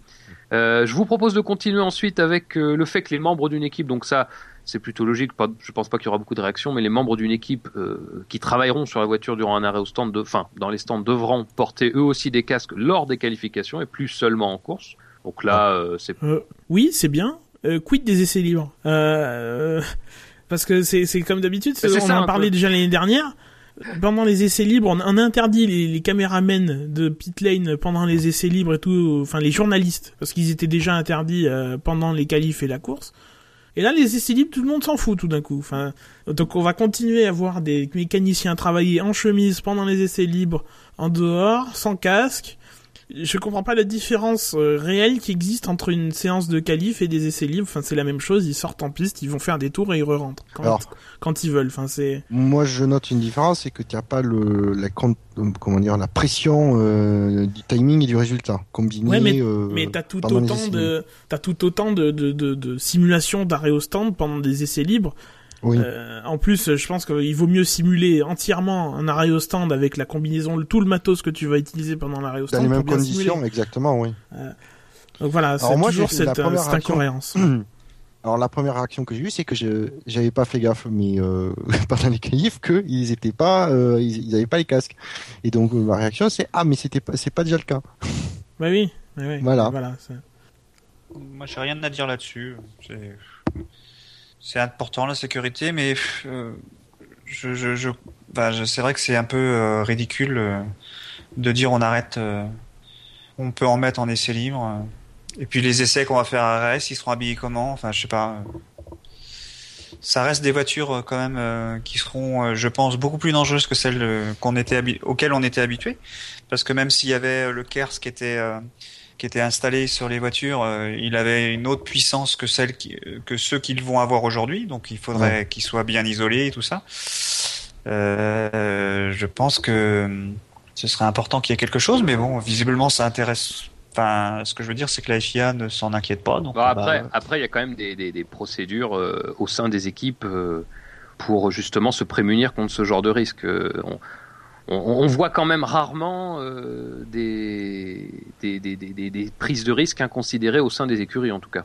Non, mais voilà, mais, mais le, le fait est que les casques sont, sont l'absence de casque est autorisée pendant les essais libres, euh, l'absence de combinaison ignifugée, etc. Résultat, il y a des mécaniciens euh, en t-shirt, euh, sans casque, pendant les essais libres dans la ligne des stands. Je trouve pas, Je trouve, oui, je suis d'accord avec c'est toi. pas normal, quoi. C'est pas normal. C'est pendant tout le week-end, euh, les mecs qui se travaillent dans la pit lane, ils ont les, ils ont les combis et casques. Ça devrait être comme ça. Allez, messieurs, poursuivons. Euh, pour 2014, donc seulement, c'est précisé, hein, chaque équipe sera autorisée à 6 jokers pour les, pour les fameux couvre-feu, contre deux auparavant. Euh, donc là, évidemment, l'idée, c'est d'offrir euh, plus de, de, de possibilités de pouvoir briser ces fameux couvre-feux euh, pour pouvoir travailler sur la voiture euh, avec toutes les, les nouveautés et évolutions que, qui auront cours en, en 2014. Très bonne chose. Hein. Oui, il vaut mieux Presque pas euh, six, tenter le diable. hein. Même Allez, on- six, presque c'est pas assez, mais bon, au moins il y a le mérite, ils ont le mérite d'avoir augmenté euh, de 2 à 6. Pour, pour 2014 seulement, hein, attention. Oui, oui, bah oui. Ça, rev- ça devrait revenir à la normale en 2015. À moins qu'il y ait gros problème, ils peuvent réintroduire Ouais, une augmentation. Ils 2015, vont, dimi- hein, Oui, ils oui. vont diminuer graduellement, je pense, plutôt pour revenir vers 2, mais peut-être pas directement en 2015. bah, il faudrait 4 l'année prochaine euh, et 2 Ouais. dans 2 ans. Alors ensuite, le règlement technique 2014 a aussi été modifié. Alors une petite modification, une modification d'un kilo de la du poids euh, minimal de la de la voiture euh, pour prendre en compte le fait que euh, les pneus euh, 2014 fournis par Pirelli, donc on en parle encore, euh, Ah. seront euh, seront, gage. seront finalement plus lourds. Je- Ouais. Je vais me permettre une expression un peu triviale, mais je trouve que c'est un- quand même c'est de l'enculage de mouche quoi. Enfin, un kilo. Bientôt, on va faire quoi? On va rajouter 200 grammes parce que euh, parce qu'on met plus de liquide dans les bouteilles. Enfin, c'est dire euh, un kilo. C'est évidemment chaque gramme compte en Formule 1. On le dit souvent, mais mais quand même un kilo. euh, on a, Ouais, c'est-à-dire qu'on, c'est-à-dire qu'on a rechigné d'augmenter le poids dès cette année de 10 kilos à 700. Par contre, Ouais. un kilo, ça n'a dérangé personne. Alors pourquoi pas mettre Ouais. 700 directement? En plus, euh, je- on va en parler. Enfin, je te fais une transition. Du coup, pour l'année prochaine, on rajoute les 10 kilos, mais on garde Et le voilà. petit kilo en plus. Ça nous Voilà. fait 701. Enfin, voilà, ça- n'a aucun sens 701. Enfin, c'est pour. Tu... Va expliquer ça au grand public qui découvre le chiffre qui dit c'est limité à 691. Alors pourquoi 691 quand ça va être 701 Mais pourquoi 701 Pourquoi pas 700 Enfin voilà, c'est C'est c'est compliqué. C'est Moi, ce que je trouve vraiment curieux, c'est que normalement les pneus, euh, Mercedes s'était battu pour que les pneus soient plus solides l'année prochaine. Pirelli avait dit l'année dernière, je... arrêtez-moi si je me trompe, hein, mais il avait dit l'année dernière que non, non, les pneus vont être les mêmes que cette année. Et finalement, ils se rendent compte, euh, à quand même quelques jours des premiers essais libres, que finalement les, on va pas y arriver. Je, On va je pas y crois que arriver, donc Mercedes, je crois qu'il s'était pas trop battu pour qu'il soit plus, évidemment pour qu'il soit plus solide, mais sur- surtout pour des, des contraintes de largeur et de et de diamètre. Je crois qu'il s'était battu. Oui, c'est vrai, c'était de voilà, c'était pour la largeur, mais ça traction. revenait- Ils avaient peur du couple. Oui, ils avaient peur du couple. Et Pirelli c'est, a dit non, non, ça va être bon, le, le couple, c'est, euh, c'est bon avec les pneus actuels. Et finalement, non. Finalement, non. Euh, euh, voilà, je sais pas trop quoi en penser. Effectivement, 250 grammes par pneu, ça fait pas, enfin, c'est pas tout à fait par pneu parce que les pneus arrière doivent être plus lourds.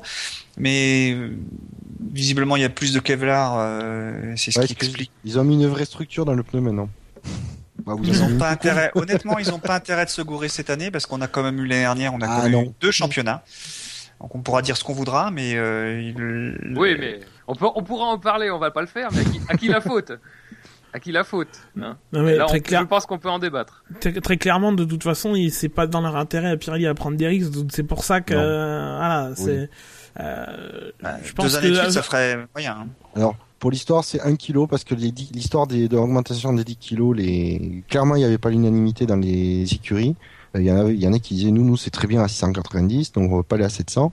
Donc c'est pour ça que euh, ça, ça s'est pas fait. Je pense que, clairement, il y a 1 kg de plus euh, de poids de pneus et que là, toutes les écuries étaient d'accord en disant, euh, Oui. le kilo, là, on n'arrive pas à le gratter, quoi. bon. Je pense que je pense que même les écuries qui étaient contre l'augmentation de 10 kilos, ils étaient ils arrivaient tout juste à 690 et euh, si on leur de avec des pneus qui pèsent un kilo de plus, ils disaient euh, voilà nous le kilo le kilo on peut pas le gagner. hein. Et je pense que c'est pour ça qu'ils ont tous été d'accord que c'est passé euh, et d'où le 1 kilo. C'est vraiment le poids supplémentaire des, des pneus. Ouais, c'est un chiffre un peu bâtard, hein, quand même. Enfin, oui, mais mais tu sais, pour ça ils s'en fichent. Hein. ça Allez, on donne une continue. image, euh, ça donne une image bizarre. Quoi. Oui. C'est Mais ils 180. s'en foutent de l'image. hein, euh, C'est euh, C'est bien dommage. Ils s'en foutent. hein. Si- S'ils se préoccupaient de l'image, on n'aurait pas l'aîné qu'on a eu depuis euh, Ah, plusieurs ça, années, c'est, hein. ah, ça, mais ça. voilà. Donc euh, voilà. Allez, on continue sur le règlement technique 2015, puisqu'on a appris euh, aussi que, euh, alors c'est un peu l'arlésienne, puisqu'on en parle assez souvent, mais cette, cette fois, cette, cette fois c'est la bonne. On va interdire, on va interdire les dispositifs chauffants pour les pneus en 2015. Oui, oui, oui, oui, oui, oui. Alors, je vais parler d'expérience. Euh, je suis allé une fois à un championnat, à une course à Nogaro, Ouais. où c'était une course de FIA GT. Donc, c'est pas de la Formule 1, mais et les, couvertures chauffantes sur le FIA GT, qui était déjà un championnat qui coûtait cher, euh, étaient interdits. Là, vous savez ce qu'il y avait à la place? Non. Des fours, armoires chauffantes. genre. Ouais. Voilà. Non, mais c'est ce qui là, va se passer. Là, non, non, là c'est- c'est vraiment tout Tout dispositif chauffant. Ouais, c'est- il- il- ouais, enfin voilà, ça a été résumé, les couvertures chauffantes sont interdites, mais voilà, c'est tout dispositif qui permet de chauffer les pneus seront euh, prohibés. Enfin voilà, je pense que c'est très clair que Voilà, dans, dans ces cas-là, Que- ouais. toute Mais- écurie qui se fera choper euh, à Avec mettre, un sèche-cheveux. euh, à, à mettre, oui, avec un sèche-cheveux ou à mettre euh, ses pneus thermostat par 7. euh, voilà, ça- je pense qu'il aurait des petits problèmes. Quoi. Et alors, dernier, euh, dernière modification probable du, du, du règlement technique 2015. Euh, donc là, pour des raisons de, de sécurité, nous dit-on. Euh, alors, la partie avant de la coque ne devra pas monter trop brutalement à l'arrière du museau. Euh, donc, en gros, Gus Gus, tu nous confirmes bien, c'est euh, l'histoire des marches qu'on ne devrait plus voir sur une F1. Euh, oui, alors après, on ne devrait plus voir. euh, C'est très difficile à, visualiser parce que ce sera pas. euh, je- je- fran- très, très franchement, je sais pas exactement ce qu'ils visent là-dedans. Euh, Bah parce que ce sera pas mis dans le règlement exactement comme ça, parce que c'est une formulation très très vague. euh, comme on l'a déjà pu le dire à plusieurs reprises dans l'émission, plus c'est vague et plus c'est sujet à interprétation et plus c'est dangereux au niveau euh, polémique sur le règlement. Donc moi j'attends pour en parler plus. Je pense qu'il faut attendre euh, ouais le mois de juillet où ils vont commencer à publier les premiers les premières versions du règlement 2015 pour savoir de qu'est-ce ce qu'il en est euh, exactement. Après, on a la Force India qui aura une espèce de. Attends, je vais peut-être commencer par expliquer que voilà, aujourd'hui les châssis euh, peuvent pas monter au-dessus de 625 mm par rapport au sol, hein, grosso modo. Euh, et l'avant, la face avant des châssis, quand t'enlèves le museau, ne peut pas être à plus de 625, de 525 mm. Ce qu'a fait Force India, c'est qu'ils ont gardé quasiment sur toute la longueur du, de la coque le châssis à 625 et brutalement ça descend à 525 pour euh, être conforme au règlement. Je pense que c'est ça qui sera interdit l'année prochaine. Alors à voir comment ce sera euh, spécifié dans le règlement. Euh, enfin, mais enfin voilà. Alors euh, comme Oui, d'habitude, c'est une réaction raison à la raison de sécurité.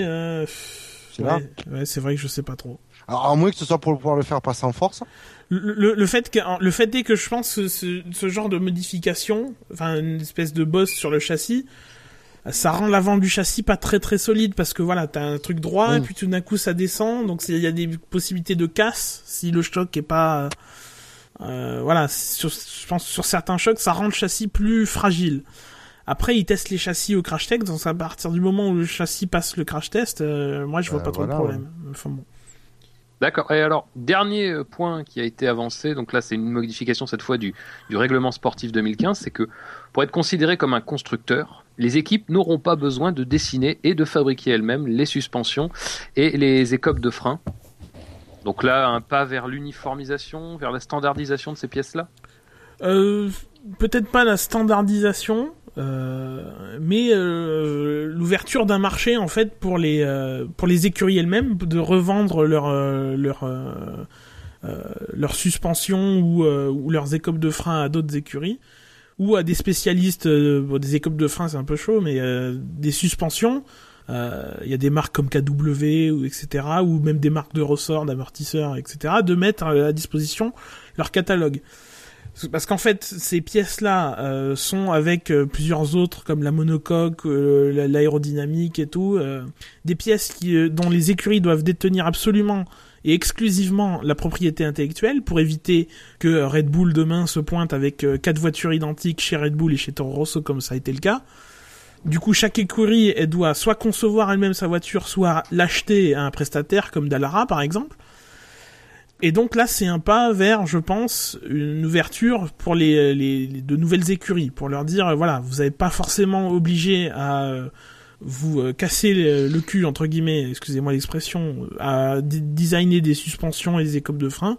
Vous pourrez vous en procurer auprès des autres écuries ou de prestataires, sans forcément que ce soit exclusif. Voilà, enfin c'est si un jour, c'est un moment, comme comme ça se passe avec les freins ou ou les boîtes de vitesse, t'as des t'as des des entreprises qui pro- peuvent proposer à plusieurs écuries à la fois euh, leur euh, leur boîte de vitesse, leurs freins ou euh, Alors, voilà ou d'autres pièces. j'ai une question, parce que quand il parle de suspension, il parle bien des bras, des, des tirants. Il parle Bah, pas parce que bon, les, La suspension, t'as, toute la géométrie et euh, les amortisseurs, je pense oui, qui se qui se qui se pro- procurent des amortisseurs auprès de, de Euh, d'entreprises oui. spécialisées, oui. Après, t'as toute la, la- Bah, après, la- du coup, la- je vois les pas- points d'ancrage, la géométrie, les bras, effectivement. Oui. euh, Oui, c'est ça, on est bien d'accord. Du coup, mais c'est surtout que comme euh, pour moi, euh, je vois pas trop l'intérêt de faire ça parce qu'après, c'est tellement, oui, justement tout ça, les points d'ancrage, les longueurs, tout ça.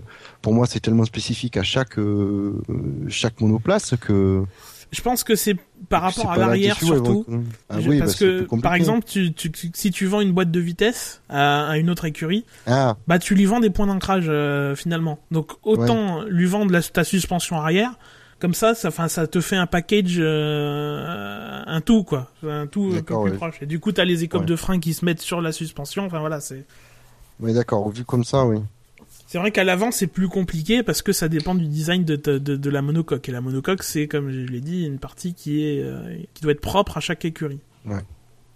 D'accord, messieurs, donc on en a terminé avec les, avec les annonces de, de la FIA et je vous propose de, de continuer sur l'actualité F1 en allant euh, relativement vite sur les prochains su- sujets. Euh, on a eu la confirmation, hein, c'était pas encore officiel quand on avait euh, publié les, les émissions, on a eu la confirmation donc que Caterham euh, engagerait le duo de pilotes euh, Kamui Kobayashi et Marcus Ericsson, numéro 10 et 9 pour les aficionados. Euh, donc, donc ce, qui, ce qui signe bien la fin des espoirs de, de Charles Pic et de Guido van der Garde, qui se sont tous les deux euh, recaser, enfin en tout cas pour un des deux, Guido van der Garde chez Sauber en tant que, que troisième pilote. Pour Charles Pic, c'est encore euh, indéfini. Euh, donc Il a Kobayashi, changé de manager. ouais, c'est ça, qui a changé de manager aussi. oui.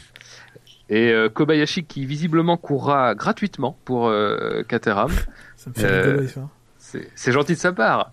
Ouais, mais c'est surtout impossible. Euh, Il y a des salaires minimums, il y a des trucs comme ça. Enfin, c'est, il, il courra pour peanuts. Oui, je, c'est bien d'accord, mais gratuitement, c'est un peu exagéré. Euh, c'est, enfin, c'est pas très digne humainement de de de de se, de se vendre euh, pour zéro. Enfin, c'est voilà, c'est ça que je retiens dans l'attitude de Kobayashi, c'est qu'il voulait revenir à tout prix en F1. Ouais.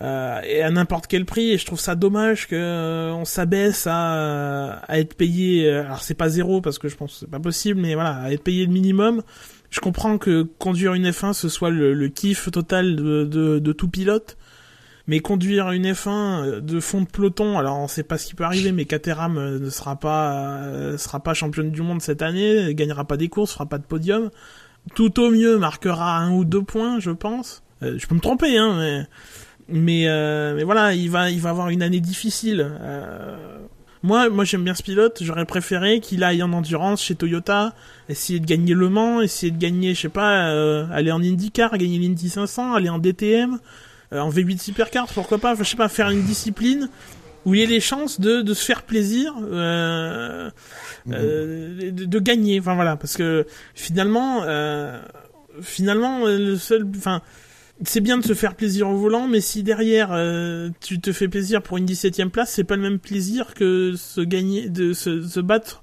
pour euh, gagner euh, une course ou un championnat, quel que soit le niveau de, de, de la discipline.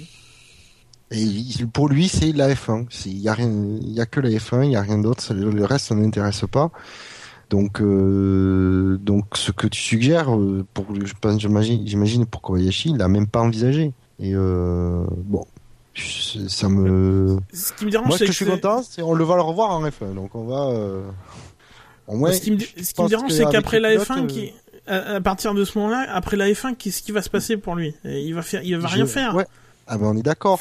Mais je pense que pour lui, pour l'instant, il ne voit pas ça. Il n'envisage pas. Donc. euh, je pense que c'est plus, euh, il a l'âge pour faire de la F1, donc il veut faire de la F1, il va continuer à prendre toutes ses chances. Euh, il y a plus Toyota, donc c'est vrai que c'était plus difficile pour lui avant, enfin, quand Toyota a abandonné.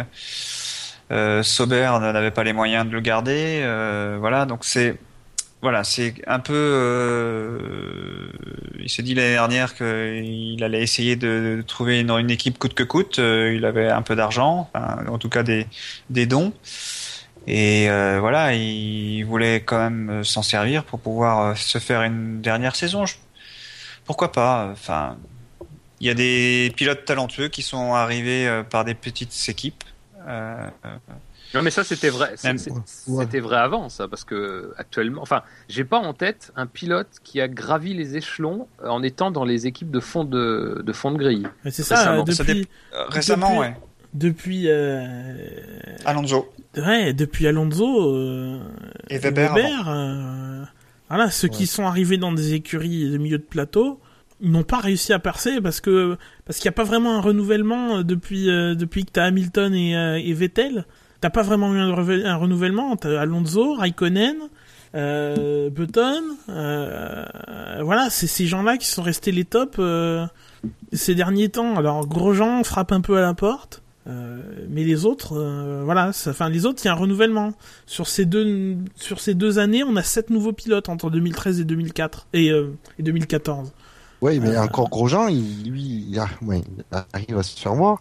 Oui, il est doué, mais il est aussi parce qu'il est chez Lotus, qui a une voiture qui est quand même compétitive. Donc, oui, euh, ça après, ah. c'est obligatoire. Qui sait, que, qui sait ce que ce sera en 2014 hein Après, il y a la, il y a la, la réflexion à avoir. Est-ce que Kobayashi tenait pas absolument à être en F1 en 2014, sachant que Honda arrive en 2015, même si je sais qu'il vient, il est arrivé en F1 euh, pas grâce à Toyota, mais c'était il y a plusieurs années maintenant, donc il, est, il a plus forcément cette marque Toyota dessus.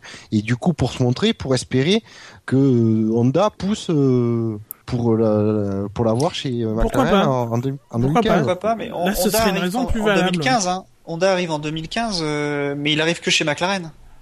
Oui, mais peut-être qu'il espère que s'il arrive à montrer des choses bien, je veux dire, on- euh, ça faisait an fait- qu'il n'était pas là, euh, qu'un an d'absence. Donc s'il arrive à montrer des bonnes choses en, deux- en 2014, il peut dire, et je suis là, je suis japonais, donc Honda euh, euh, pourrait euh, pousser McLaren à, la, à, la- à la- à le prendre. Il faut pour ça, il faut quand même qu'il fasse une saison un peu comme euh, Kovalainen en 2011, quoi. Enfin, qu'il soit vraiment le meilleur. Enfin, Des on- derniers, on, ouais. on connaît pas la, la physionomie encore du championnat parce que c'est très tôt. Mais si jamais Caterham et Marussia sont encore largués euh, par rapport au reste du plateau, voilà, il faut vraiment qu'il soit constamment le premier euh, des quatre derniers. euh, Voir qu'il marque, il arrive à marquer le un point. Voilà, ça, que c'est tout à fait cette année possible. ou jamais. imaginons, imaginons qu'il y a un gros écart entre les trois moteurs, ce qui est tout à fait possible, Oui. et que ce soit Renault qui soit devant, ce qui est pas inenvisageable. Ça voudrait dire que Caterham aura un, un avantage euh, considérable par rapport aux autres équipes, quoi. Oui. Ouais. Mais enfin, c'est plus. Moi, je vois plus euh, Caterham et Marussia marquer des points sur des problèmes de fiabilité. Euh, c'est Oui. c'est là, franchement, l'année ou jamais. Oui. Euh, je pense que même que Melbourne sera la course ou jamais, parce qu'après, je pense que ça se tassera un peu plus. Euh, mais Jusqu'à Barcelone. Ouais, ouais, jusqu'à Barcelone, ouais, mais surtout Melbourne, parce que Melbourne, déjà rien que, rien que, euh, voilà, avec des voitures fiables, c'est plutôt un casse-voiture, c'est un circuit compliqué, c'est le début de la saison, c'est pas trop ce qui nous attend. surtout, enfin, voilà. moi, je pense que c'est surtout que tous les pilotes sont très très chauds, ils espèrent tous être champions du monde. Oui. Donc il y a, il y a un côté euh, guerre psychologique qui commence. Mhm. Oui, après, en plus Melbourne, tu as aussi les- les- la météo qui, qui est souvent incertaine. Donc, si tu mets la, la fiabilité plus la, la pluie, euh, tu finis, à- tu, fi- tu finis avec des à, à 8 voitures. Donc, euh, ouais, après, euh, je sais pas, Kobayashi, en tout cas, je suis content de le revoir parce que c'est un pilote que j'apprécie beaucoup, euh, qui est très incisif en piste, qui sait, euh, sait doubler sans faire de grosses conneries. J'ai jamais vu, euh, c'est pas Maldonado ou comme a pu être euh, Grosjean non plus. Il faut espérer qu'il ait des gens à doubler, quoi. C'est c'est Voilà, ça. c'est ça. Oui, c'est ouais, c'est ça. Bon, on se peut se dire qu'il y aura peut-être toujours Williams. euh. C'est gentil. Quelle violence. J'espère pas parce que franchement, j'attends qu'une chose, c'est que Williams re- retrouve un peu de sa gloire d'antan. Il paraît qu'à euh, chaque fois que tu dépasseras une Williams, t'auras droit à une bouteille de martini.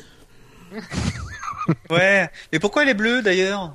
Bon, C'est historique apparemment C'est la la tradition de Williams de, de, de sortir une, une, une première version de leur voiture qui fera les essais de pré-saison euh, de cette couleur-là, le bleu héritage, comme ils disent. Ils sont un peu lents en en avez déjà vu une département. euh, bleu héritage comme ça en essai? Oui, oui, bah il y a pas si longtemps que ça. Il y a, il y a Ah, deux ou trois saisons. hein. Je crois que la première 2009. dans, la- dans laquelle Ah bah, oui, oui, c'est souvent. Ouais, ouais. c'est souvent. Euh, oui, donc euh, juste comme ça, effectivement, euh, Martini euh, pourrait être euh, la, la, la, boisson italienne euh, pourrait être sponsor de sponsor titre hein, même de, de l'écurie Williams. C'est une information qui nous est venue du, du Brésil. Martini qui a déjà été impliqué en, en Formule 1 dans les années 70 avec Techno, ça n'a pas duré très longtemps, avec Brabham, l'écurie de, de Bernie Ecclestone, et puis plus récemment, je crois, avec, euh, avec Ferrari, donc euh, Oui. de, de, en, en, en tant que petit sponsor. Avant, Ouais. c'était vraiment un sponsoring, euh, c'était le nom de l'équipe carrément. Euh, là, en, en 2006-2008, chez Ferrari, c'était un, un petit sponsoring. Il y a eu Lotus en 80 aussi, ou en 79 Oui, c'est ça, en 79, oui. Ouais, bon après on va être honnête, et Martini Racing c'est surtout connu pour les 24 heures du Mans. Hein. C'est ça, voilà. Il y a Victoire le rallye aussi. Le rallye surtout, moi je dirais, ouais. Les Lancia, les Ford. Lancia, ouais, tout à fait. Ouais. Euh, Donc un retour euh, po- po- possible qui serait euh, à saluer. C'est des Oui. couleurs très jolies. Ça, c'est des Oui, couleurs qui vont vrai. très bien ensemble et ça se prête à des voitures qui sont qui sont rentrées dans l'histoire. Surtout justement parce que les, Oui. les décorations étaient étaient superbes. Tout Ouais. Puis surtout ce qui fait plaisir, j'aimerais bien que ça se concrétise parce que ça ferait plaisir de voir Williams avec un gros sponsor, sponsor titre quoi. Oui. Ça serait bien, ce serait bon pour Williams quoi. Parce qu'il faut vraiment qu'il se sorte du, du trou. Hein. Et ça va pas pouvoir durer ad vitam aeternam cette situation. Continuons euh, avec des voitures que peut-être Kamui Kobayashi pourra doubler. Ah, en tout cas, il safety pourra car. sans doute. il Ah, ah, peut-être. Pas, la euh, Mercedes, hein. Mais, Pas la Mercedes AMG, il y arrivera pas. mais en tout cas, euh, Le 4x4 incendie peut-être. A... 4x4 incendie, je crois qu'il les favorise. Euh, on a appris que Marussia serait bien euh, à Rérez, ce qui a fait que finalement à Rérez, nous aurons 10 écuries Et la seule qui manquera à l'appel, alors a priori, hein, on sait jamais, on peut avoir une surprise au dernier moment, ils peuvent participer alors qu'ils l'ont pas annoncé, euh, c'est-à-dire que Lotus sera la seule écurie qui ne sera pas à Rérez, contrairement à ce qu'avait dit Éric Boulier justement, euh, dans une belle opération de communication qui a tenu tout le monde en haleine une quinzaine de jours. Euh, Dans maintenant, il se fout royalement.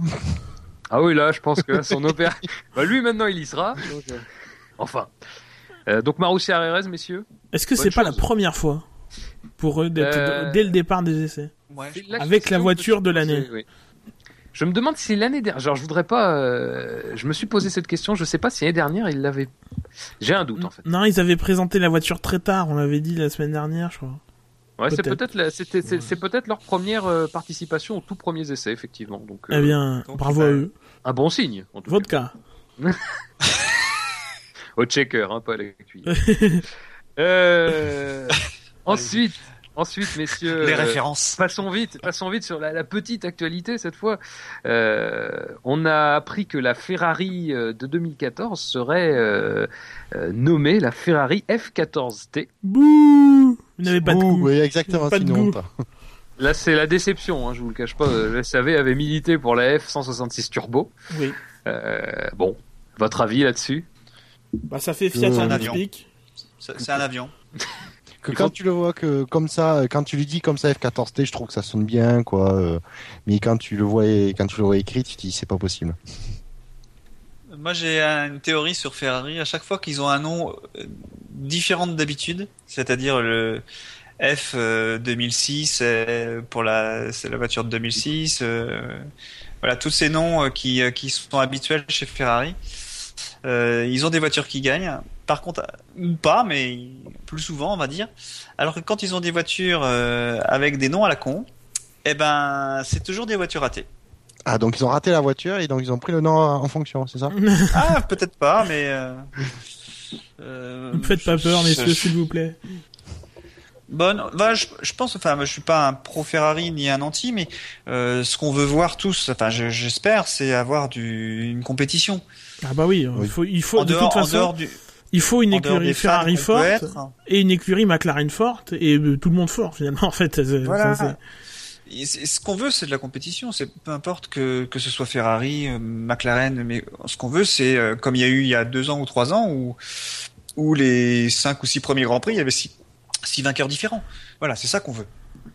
Pour qu'il y ait un peu de suspense, pour que ce soit euh, pour qu'il y ait de l'enjeu, pour qu'on sente qu'il y a des tensions euh, entre les équipes, qu'il y a un petit peu de guerre, euh, que ce soit psychologique ou sur la piste, parce que chaque euh, chaque place gagnée peut être une place qui finira par devenir champion du monde. Ben voilà, c'est c'est ça qu'on veut. Alors après, que Ferrari ait une bonne voiture, moi je le souhaite, mais euh, comme les autres en fait, pas plus que les autres.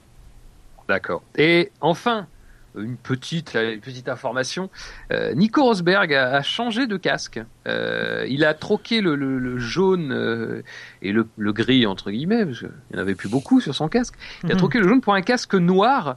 Alors avec effectivement le chiffre 4 inscrit, mais le chiffre 4 en- le 6 pardon, mais en, en chiffre romain. Donc je sais pas si ça peut rentrer dans la, dans la définition du, du- du chiffre visible.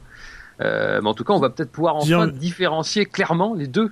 Putain, J'ai envie, j'ai envie de te hein. dire, euh, Il était temps. vi- vive, vive, vive, vive. Merci. Allez.